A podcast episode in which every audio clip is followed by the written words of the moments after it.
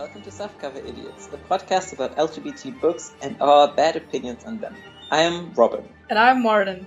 And in each episode, we introduce two books and rate them as either literary litter or glistening gems.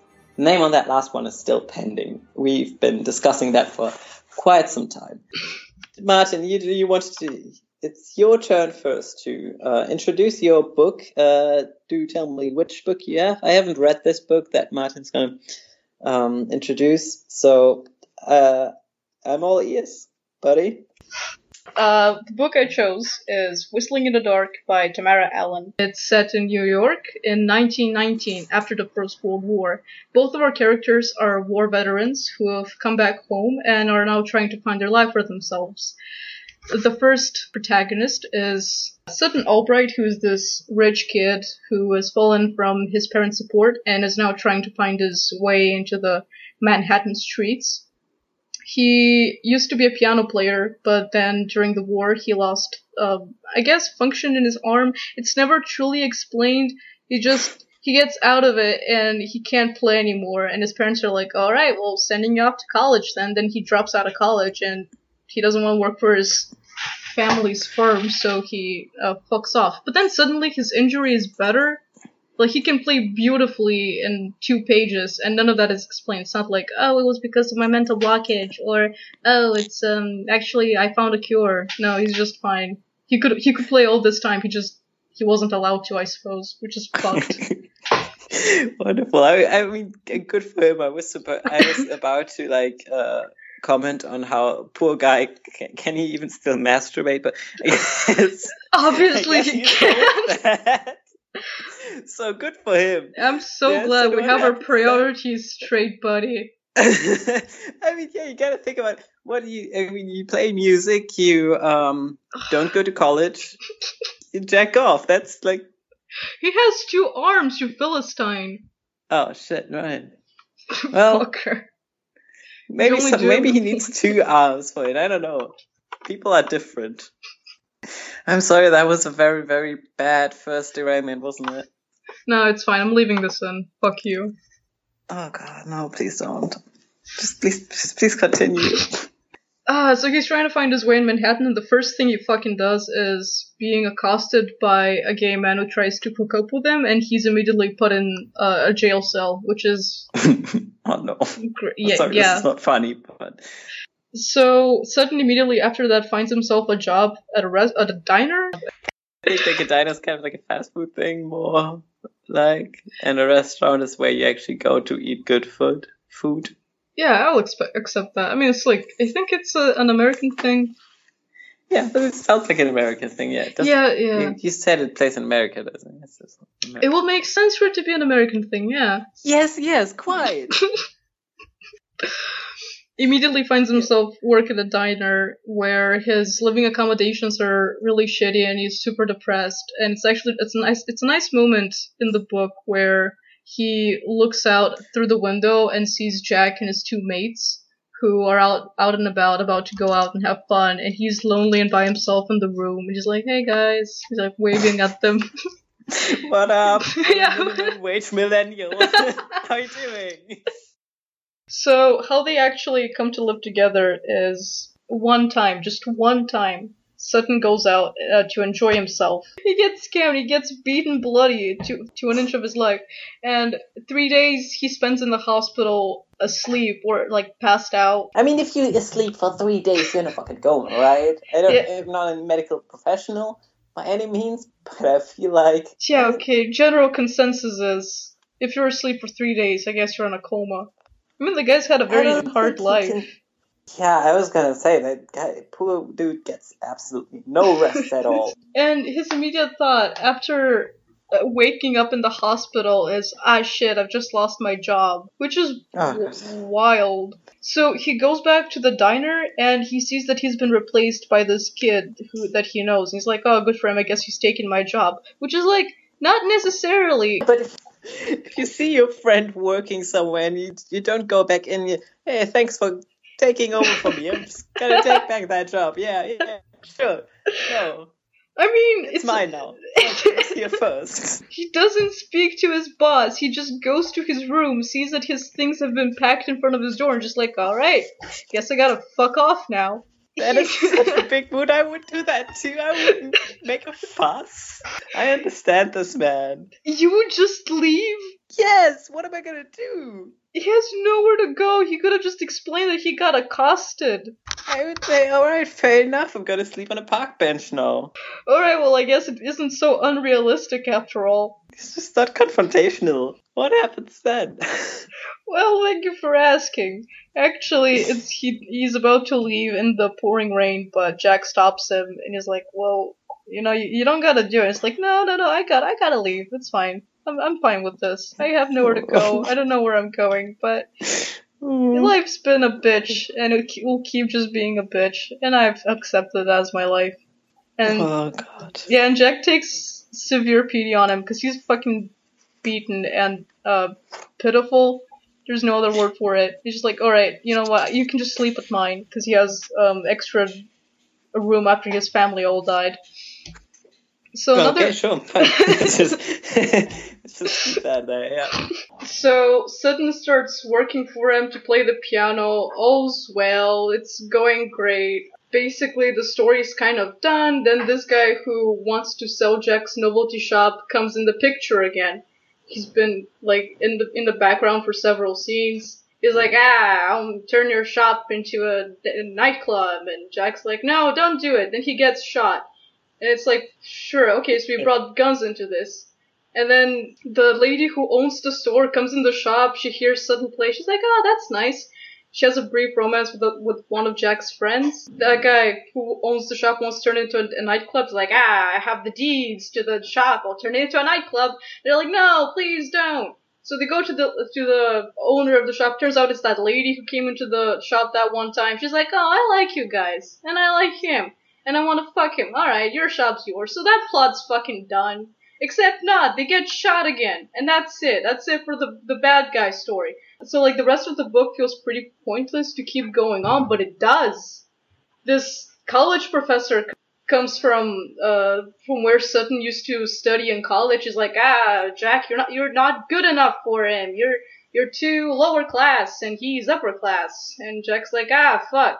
But then Sutton's like, oh no, I like you just just fine. You're not like my family, and I like that. You're poor, and I like being poor. and everything's fine. Whatever. Fuck that guy. Yeah.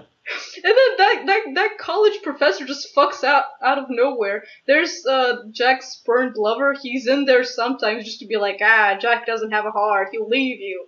And Sutton's like, all right. And then he doesn't. Then he just comes in again. He's like, ah, Jack doesn't have a heart. Fuck you. And he just fucks off again. So so what's his deal? Oh my- Uh, and then and then Sutton's family comes to uh, Sutton. They're like, ah, we're gonna take you back. Sutton's like, no, please don't. Jack's like, no, you must you must go with them. You must be rich and happy and perform again. Sutton's like, no. All right, fine. And then he he's with this No one like any more background in that book. No, he's like a chocolate eclair. Ah, and then Jack's like, ah, he's gonna leave me because he wants to be rich, just like that college professor once said, and then fucked off. And also don't have a heart, just like my ex-boyfriend said, and fucked off. And Sutton's like, oh, I guess he doesn't have a heart. And he performs on this big studio. It's like this whole uh, climax of the story where he's performing once again for a huge crowd, and Jack's drinking himself off, not going to visit him. And it's like so so dramatic. Like, oh, how could he abandon him? Sutton, I don't know. I guess decides to leave with his family, but then he doesn't. But Jack doesn't know he did, so he sends him a, weirdly sappy telegram, like regretting his decision. Then they're back together again, and this whole story was meandering, and I I had to skip for this lower uh, for this later bit. So many little details that happened in the story that had no impact on it whatsoever. How many how many books in one book was that? Like Several. I skipped like four plot lines that were inconsequential. That's just a lot of plot lines that to be like and a lot they have so much stuff going on. I mean, not as much as your book sounded like it did. No, mine is basically just like teenage bullshit, but that one's just like people getting fucked, but also like this is about something else now, I guess. And I mean, it's about war trauma. It's about homophobia. It's about Oh, right. jazz. I completely forgot about the war trauma just Yeah. because of the other stuff. So that's the plot, and Yes. now please your pros and cons. Pros. Pretty cute. Like I like the characters. That was fine. Very convincing. no, no, no. It was enjoyable. I, I, I read it twice. okay, okay. So like, if I read it twice, it means I found something in it. So it was mm-hmm. pretty interesting. The setting was really vivid. Cons, pretty fucking rambly. Went in all sorts of, sorts of directions. Most important bits got like slender direct. Like the whole plot you'd think was about Jack's shop being closed, but that gets over like twenty percent before the end of the book, and it's all just relationship drama, and like other stuff that happens that just doesn't get resolved at all. So that was not fun at all. Overall opinion is next one. So, okay, this is a very black and, black and white thinking, but would you rate this book as literary litter or glistening gem? Just- Why didn't we have a middle category? I don't know. I just realized. I just like it's either that or that. it's it better trash. Put it on your keeper shelf, I guess. Okay, I read it twice. So that okay doesn't mean much because I read lots of bad books twice. But yeah, you read lots of bad books more than twice. You're a very inconsolable man. yeah, I know. All right. Okay. Well. Okay, but hands down, I would put it as a sort of glistening gem. It ain't literary litter, but it, it's readable. It's nice. Okay, okay. It's written. Sure, it's very written. It glistens when you like uh, turn it in the sun. when you close one eye and turn off half your brain cells, it's it's a good book. I mean, sometimes that's kind of what you want, right? Sometimes Yeah. you just kind of want to not think, not have anything logical happening, just like cute gay shit. So maybe say again what the book was called and what the author was, so like the film. Whistling in the Dark by Tamara Allen. Ah, yes, that's a terrible, terrible title. I guess it's your turn now. Oh boy, yeah. Um, well, I'm not as well prepared as you are, but I have a teensy tiny list. So are you freeballing? Yeah, absolutely. Nice. Um, I have also. It's been a while since I've read the book. I, uh, you know this, but I watched. Okay, so we're doing like books that are not as well known, right? So the book I'm doing. We are? Yeah, we said we'd skip the classics and like the big ones. Oh yeah, yeah, right. We we didn't do that. Come on, stay with the times here.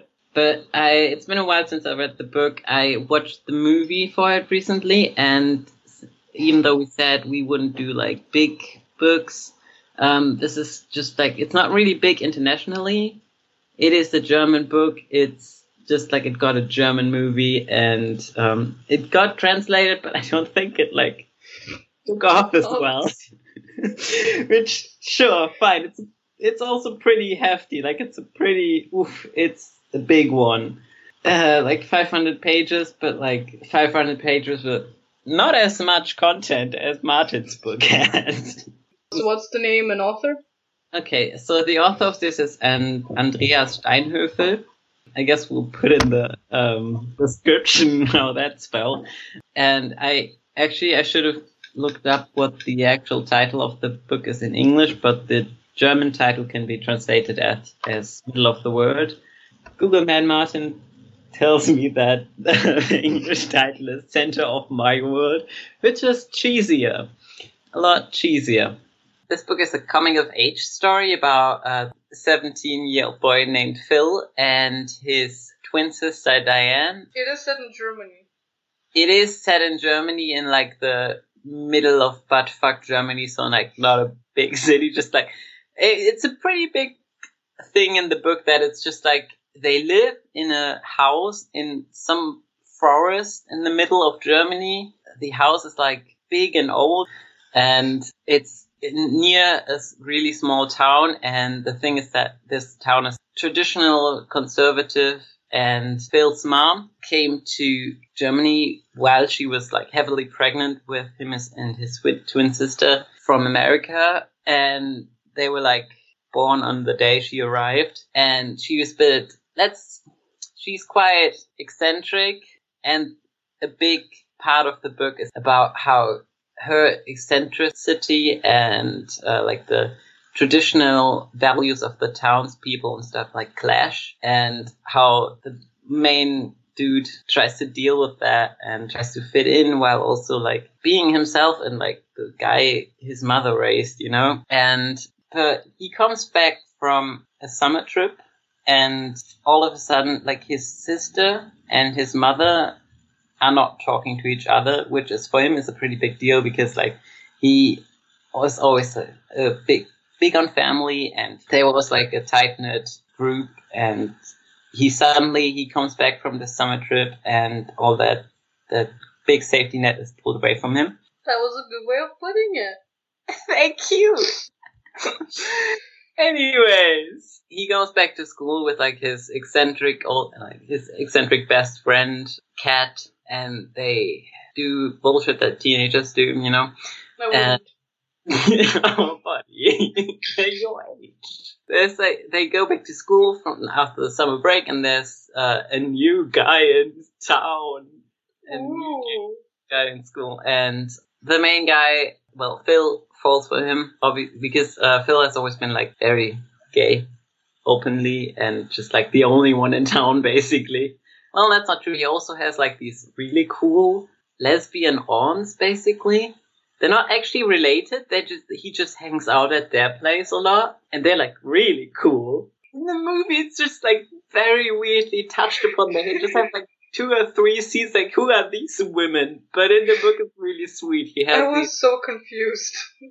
it's What? it's like a friend of his mom's and her well not wife girlfriend I guess. They kind of helped raise him and his sister, and it's very sweet. So he falls for this new guy, and he does try to romance him up, and it succeeds, and they have like this super sweet summer romance thing. Except the other guy, Nicholas is his name. He keeps very mysterious. Like we don't find out much about him. It's very hard for Phil to like get anything out of him. And Phil is like an open book. He does not shut up ever. Which is he's sweet. Okay, it's it doesn't get annoying. He's sweet, and all, the while he's still trying to find out why his sister and his mother aren't talking, and his sister's also not talking to him anymore, and she's like getting very recluse, reclusive, reclusive, and she's displaying signs of depression and behaving very strangely, and she's always been a bit strange in the sense just like a strange child. I'll elaborate on that later, but he doesn't have any access to her anymore, basically. So all the while he has this summer romance with Nicholas. You always Weren't they in school though? Yes. Wait, no. Uh, summer romance is like it's still summer, you know. After the school, after the summer break, and he meets them in the new school year, and Oh, they right. dating and it's like fresh and new, and they go in the woods and whatever people do in Moldon.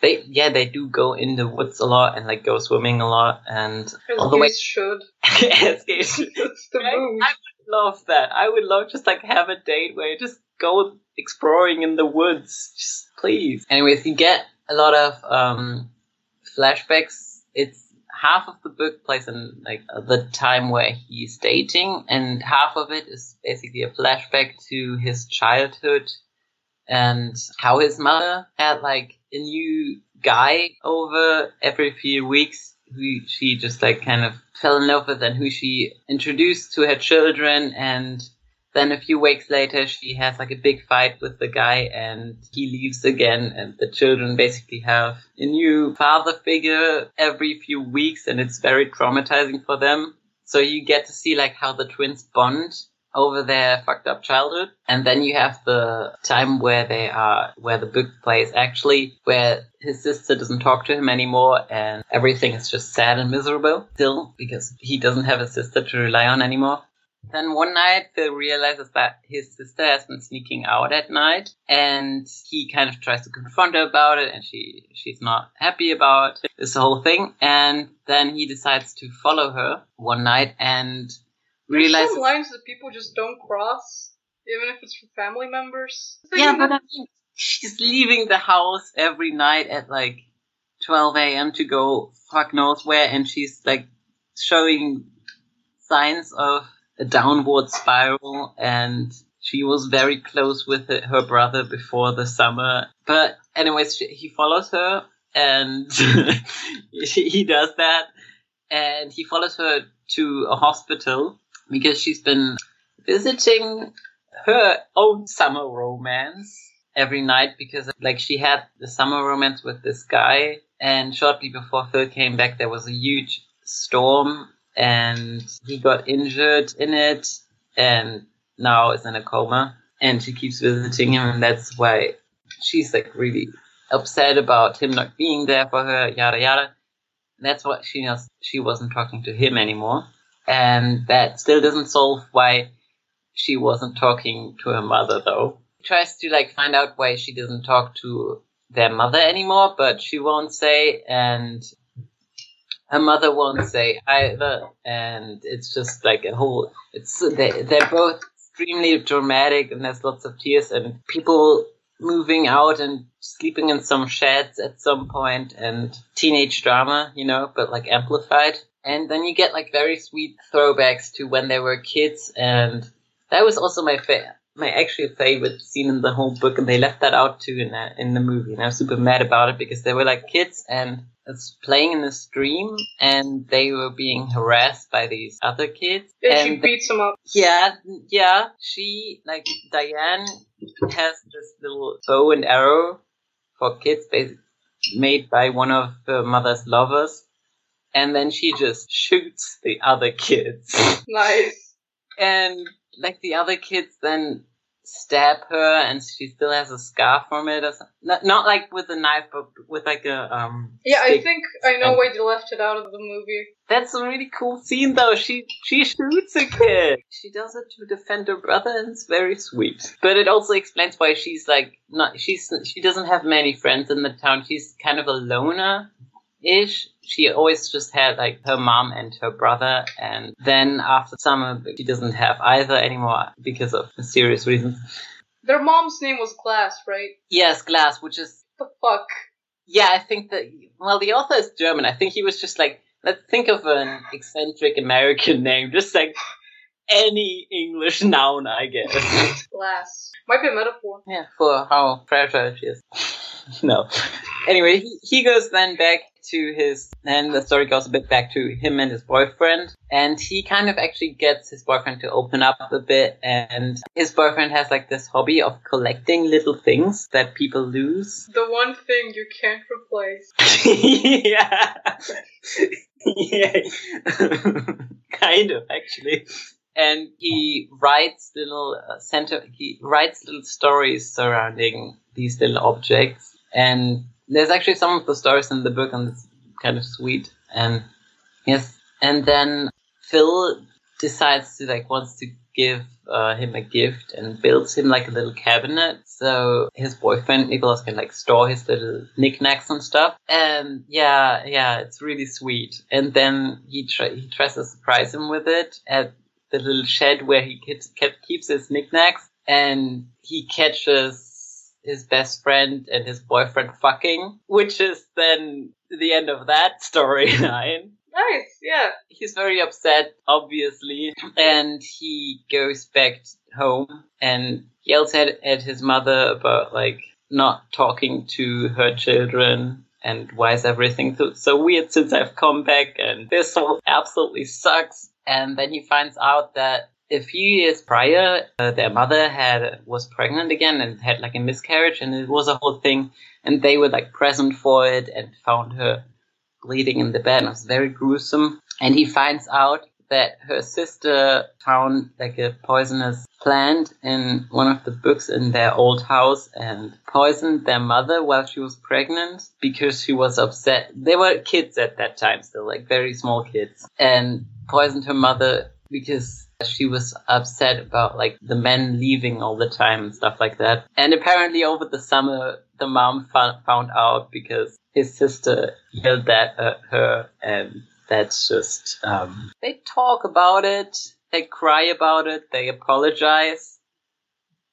And that's basically the end already. I mean, they have like a very sweet heart to heart and like they talk about why as a kid she was like that and that whole thing happened and they get over like her mom uh, their mom also has glass also has like a um at the same time budding romance with this one dude and when she does that thing where she freaks out on the man he doesn't leave. Like he says you can't get me to leave.